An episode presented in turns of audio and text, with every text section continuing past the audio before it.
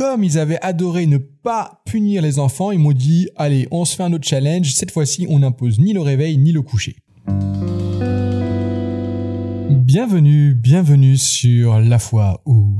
Je suis sûr que vous avez déjà entendu parler de réveil échelonné, de réveil collectif et de réveil individualisé. Mais avez-vous entendu la même chose pour les couchers? Alors que pourtant c'est quand même quelque chose qui est souvent problématique en ces jours. Rien de mieux qu'un coucher raté pour que les enfants se mettent à dos une équipe entière d'animateurs animatrices. C'est pourquoi un jour, sur un séjour, j'ai décidé, avec mon équipe, qu'on n'imposerait ni le coucher, ni le réveil. Et je dirais même qu'on a même rajouté ça à l'équipe d'animation. Mais pour mieux comprendre comment on en est arrivé là, je vais vous expliquer le contexte. Vous vous rappelez de l'équipe qui n'avait pas le droit de punir les enfants? Eh bien, le séjour s'est tellement bien passé qu'on en a fait un autre ensemble. Alors pareil, en camping, euh, avec des 15-17 ans, et comme ils avaient adoré ne pas punir les enfants, ils m'ont dit, allez, on se fait un autre challenge, cette fois-ci on n'impose ni le réveil ni le coucher. Je vous avoue que moi-même, autant pour le réveil individualisé, je trouve ça plutôt intéressant, autant le coucher moyen. Mais là, ça venait de l'équipe. On a donc réfléchi ensemble comment on pouvait mettre cela en place sans que cela pose problème. Parce que effectivement, on ne voulait pas que les enfants se couchent à 4 heures du mat et encore moins qu'ils se réveillent à midi. C'était pas l'intérêt. Et donc, on a misé sur quelque chose d'hyper important, l'activité du lendemain. Nous faisions notre programme à l'avance en fonction des choix des enfants. Et là, vraiment, euh, ça a eu toute son importance. Hein. Et nous communiquions à chaque fois à la veille durant le dîner ce qui se passerait le lendemain. Nous donnions aussi des créneaux d'horaire quand les personnes ne pouvaient pas venir durant l'activité. Au final, c'était rarement le cas puisqu'on avait toujours ce principe de projet. Cela avait bien fonctionné sur le séjour précédent et j'en parlerai dans un autre épisode. Donc le réveil n'était pas un problème en soi. Là où ça a été le plus difficile, c'est sur le coucher. Il fallait trouver un moyen pour que les jeunes puissent être en sécurité, même s'ils se couchaient après nous. Ah oui, parce que s'ils peuvent se coucher quand ils veulent, nous, à un moment, il faut bien qu'on dorme. Hein. On avait déjà une première contrainte qui nous a bien aidé pour résoudre ce type de problème, c'est qu'on était dans un camping municipal. Cela voulait dire qu'il y avait d'autres personnes qui dormaient autour de nous.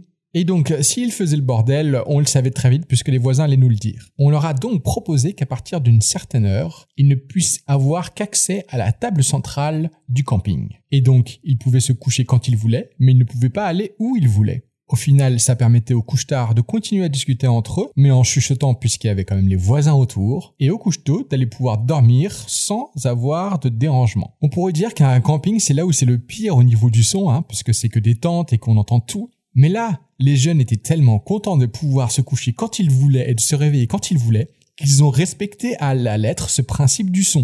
Ah oui, c'était simple. S'ils faisaient trop de bruit, on leur disait qu'ils ne pouvaient plus dormir quand ils voulaient. S'ils sortaient de la zone qui leur était réservée, pareil, on leur interdisait le coucher individualisé. De notre côté, on faisait notre réunion sur la table qui était pas trop loin de là où ils étaient, ce qui faisait qu'on pouvait aussi vérifier de temps en temps pour voir si tout allait bien. Et comment on a géré pour l'équipe d'animation? C'était pareil. Les jours où il y avait des activités avec créneau obligatoire, l'animateur qui animait cette activité se réveillait pour cette activité.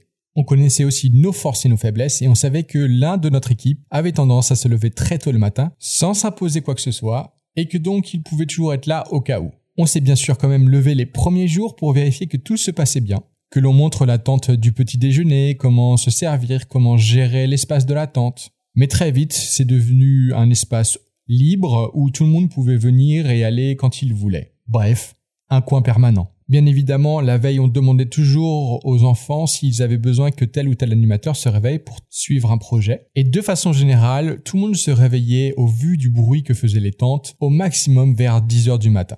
Mais à l'inverse de ces jours où le petit déjeuner peut être un moment stressant, dans notre cas, le petit déjeuner était un moment serein. On n'était pas obligé de manger avec les autres, on pouvait se mettre de son côté. Parce que comme on le sait, au réveil, tout le monde ne vit pas le petit déjeuner de la même manière. Est-ce que vous pensez qu'il y a eu des accidents le soir ou que le matin les enfants se levaient toujours après-midi? Est-ce qu'il y avait des enfants qui ne dormaient jamais et qui faisaient la nuit blanche? Eh bien, rien de tout ça. Au bilan du séjour, on s'est rendu compte que à part les deux trois premières nuits où les enfants veulent tester le système, alors ils se couchent forcément à pas d'heure la première fois, même les deux trois premières fois, ils se réveillent quand ils veulent, mais très vite, ils prennent un rythme qui est l'ordre d'un rythme classique, c'est-à-dire qu'ils se couchent au maximum vers minuit, je rappelle qu'ils ont 15-17 ans, et qu'ils se réveillent au maximum après 10 heures. Et ça, ça m'a vraiment étonné tout au long du séjour.